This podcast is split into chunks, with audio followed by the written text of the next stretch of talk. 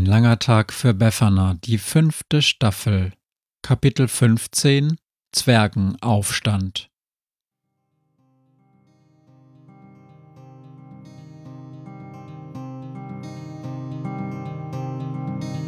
Wenn der Wind einsam durch die Straßen fegt, wenn die kalte Nacht sich auf die Häuser legt, wenn in Fenstern Weihnachtsschmuck ins Dunkel scheint, dann sind Befana und ihre Maus nicht weit. Wenn die Turmuhr Mitternacht geschlagen hat, stürzt die Hexe sich mit dem Geschenkesack auf nem Besen mutig in die Nacht hinab zu den Wesen, die ansonsten niemand mag. Weihnachtshexe Befana ist für alle Monster da. Alle Ratten, Kakerlaken, Geister, Spinnen, Feuerdrachen, alle unsichtbaren Ungeheuer, Zauberzeitmaschinenbauer freuen sich schon das ganze Jahr auf den Winterwind, denn der bringt eine Weihnachtshexe namens Befana. Es gibt Tage, an denen die Welt kleiner wird und größer zugleich. Kleiner wird sie, weil du einen langen Weg nun zum zehnten oder elften Mal beschreitest und er plötzlich gar nicht mehr so lang erscheint.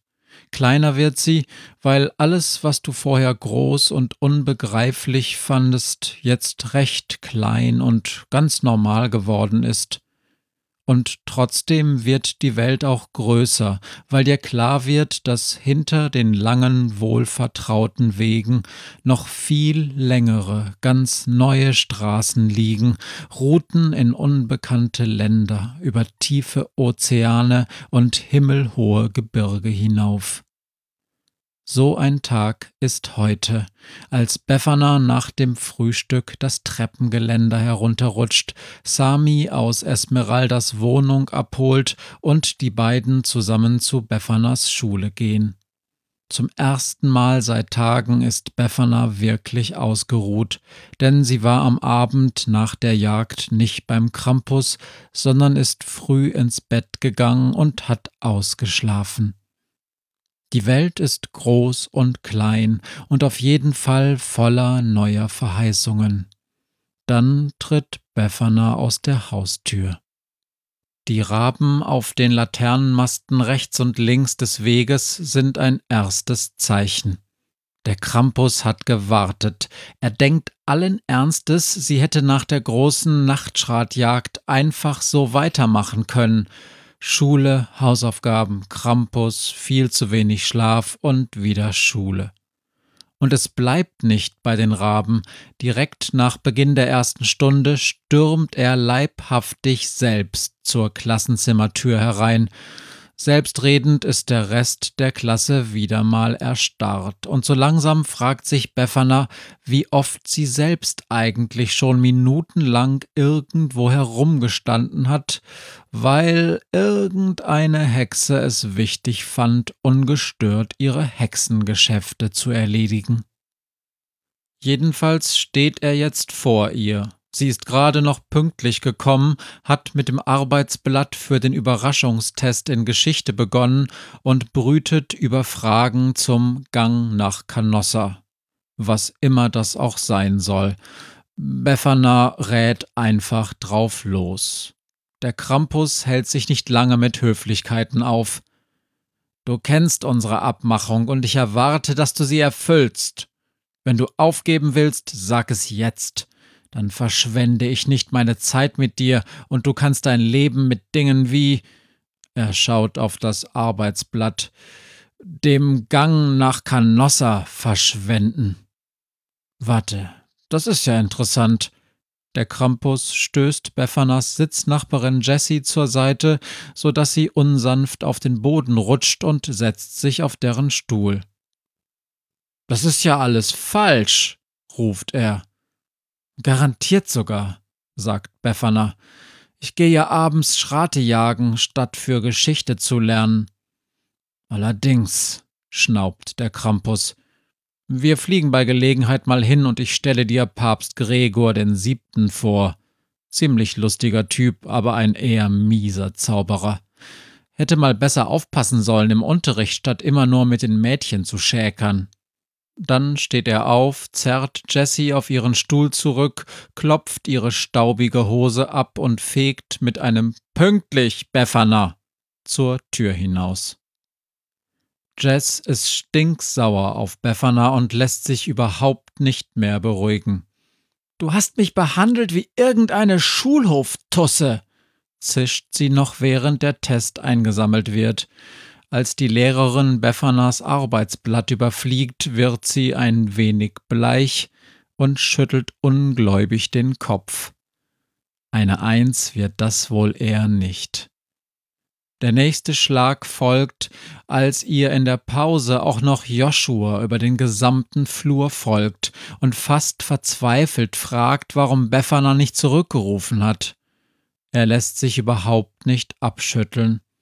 Befana überlegt kurz, ob sie außer dem Unlock-Zauber letztens noch irgendetwas anderes mit dem Jungen angestellt hat, aber ihr fällt nichts ein.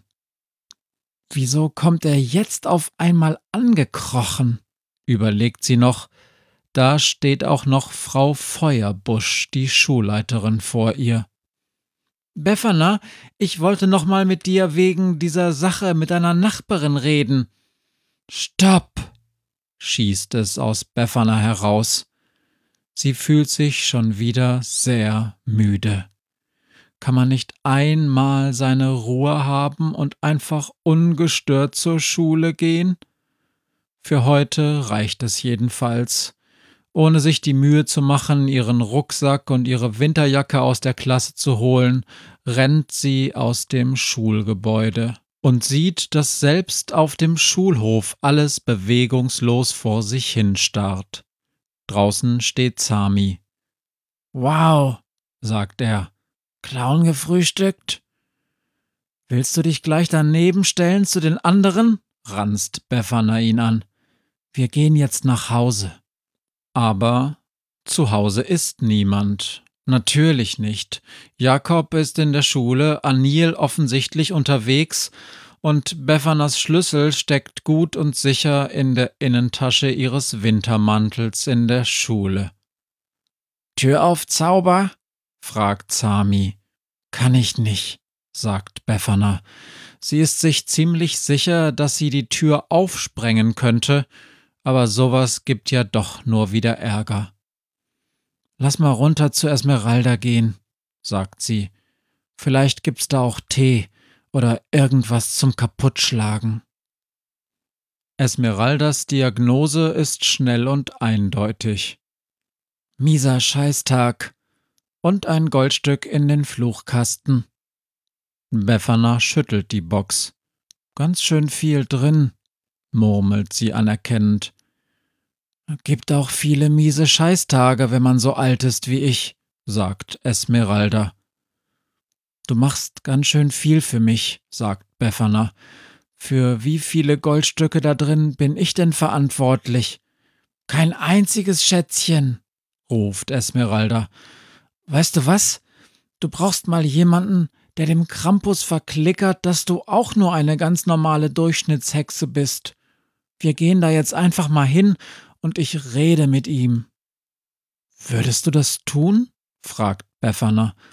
Aber ich will auf keinen Fall, dass er mich nicht mehr unterrichtet. Kriegen wir hin, sagt Esmeralda. Ich schätze, im Grunde ist er total scharf drauf, dich zu unterrichten. Meinst du? Ach, klar. Ich war ja vor kurzem mal bei ihm in der alten Bude im Wald. Da ist mir ziemlich schnell klar geworden, dass du für ihn eine große Nummer bist. Im Bus fragt Befana, wie Esmeralda eigentlich das Hexen gelernt hat. Na, vom Krampus, antwortet sie. Zwei Nächte lang. Dann bin ich abgehauen. Und dann? Dann war die Kacke am Dampfen wirft Sami ein. Ivo, sagt Esmeralda. Er war sauer, hat mir ein paar Raben hinterhergeschickt, hat mir ein paar Warzen auf die Nase gehext, mein Haus abgebrannt, und dann war die Sache vergessen. Ach, dann erst. Befana findet das irgendwie nicht witzig. Du hast einen Vertrag mit dem Mistkerl. Ich hatte das Glück, dass ich eine echt mittelmäßige Hexe bin, nicht besonders interessant für ihn. Und was passiert, wenn man interessant für ihn ist? Sami zieht den Schwanz ein. Dann solltest du besser hingehen, oder oder Tante Essie kommt und haut dich da raus, ruft Esmeralda. Der Krampus lässt sie warten. Als er Befana, Esmeralda und Sami endlich in seine Küche bittet, schaut er sie griesgrämig an. Was soll das? fragt er. Betriebsausflug bei den Hochhaushexen? Befana braucht eine Pause, schnauzt Esmeralda ihren alten Lehrer an. Und zwar jetzt. Sie baut sich vor dem Zwerg auf und überragt ihn dabei um mindestens zwei Köpfe. Immer noch die alte Gewitterhexe, was? schnaubt der Krampus. Pass auf, ich hab an meinen Blitzen gearbeitet. Goldig, sagt der Krampus. Er ruft nach Mino. Als der junge Zauberer endlich hereinkommt, erkennt Befana ihn kaum wieder. Völlig übernächtigt sieht er aus, hat dunkle Ringe unter den Augen und seine Wangen sind eingefallen. Es gibt einen Nachtschrat abzurichten, knurrt der Krampus. Entweder, junge Hexe, du hilfst deinem Freund hier dabei, oder du kommst nie mehr wieder und er muss es irgendwie alleine schaffen, such's dir aus.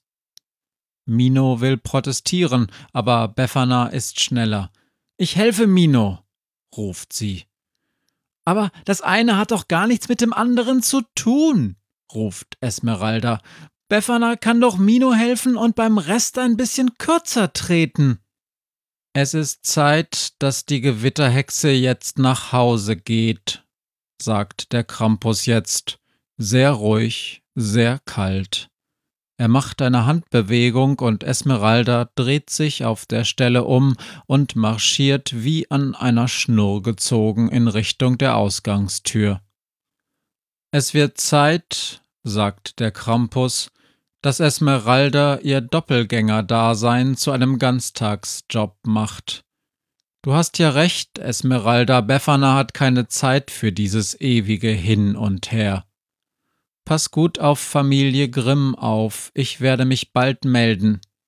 Sei schön artig in der Schule und wag es nicht noch einmal hier aufzutauchen, bevor ich dich rufe. Hast du mich verstanden? Ja, Herr, sagt Esmeralda mechanisch und verlässt auf schnellstem Weg das graue Haus im Wald. Irgendwelche Fragen, Hund? blafft der Krampus, doch Sami schüttelt sich nur und verzieht sich unter den Küchentisch. Als Esmeralda an diesem Nachmittag nach Hause kommt, geht sie kurz in ihre Wohnung, packt ein paar Sachen zusammen und macht sich dann in Gestalt einer jungen Hexe auf den Weg in den achten Stock. Als sie an ihrem Fluchkasten vorbeikommt, schreit sie einmal kurz auf und wirft den Kasten laut scheppernd gegen den Spiegel. Oben klingelt sie. Hallo Papa, ich hab meinen Schlüssel verloren. Potzblitz.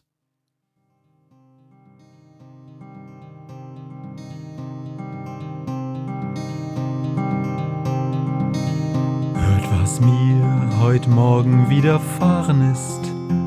Eine Krähe sitzt auf meinem Fenstersims und sie krächzt von Weihnachtshexe Befana, die sie hoch am Himmel fliegen sah. Tausend Abenteuer hat die Hexe erlebt, wie ein Haus verschwindet, wie ein Berg erbebt, wurde im Wald verwunschen und im Fels versenkt, und doch hat sie alle reich beschenkt. Weihnachtshexe Befana ist für alle Monster da. Alle Ratten, Kakerlaken, Geister, Spinnen, Feuerdrachen, alle unsichtbaren Ungeheuer, Zauberzeitmaschinenbauer freuen sich schon das ganze Jahr auf den Winterwind, denn der bringt deine Weihnachtshexe namens Pfeffana.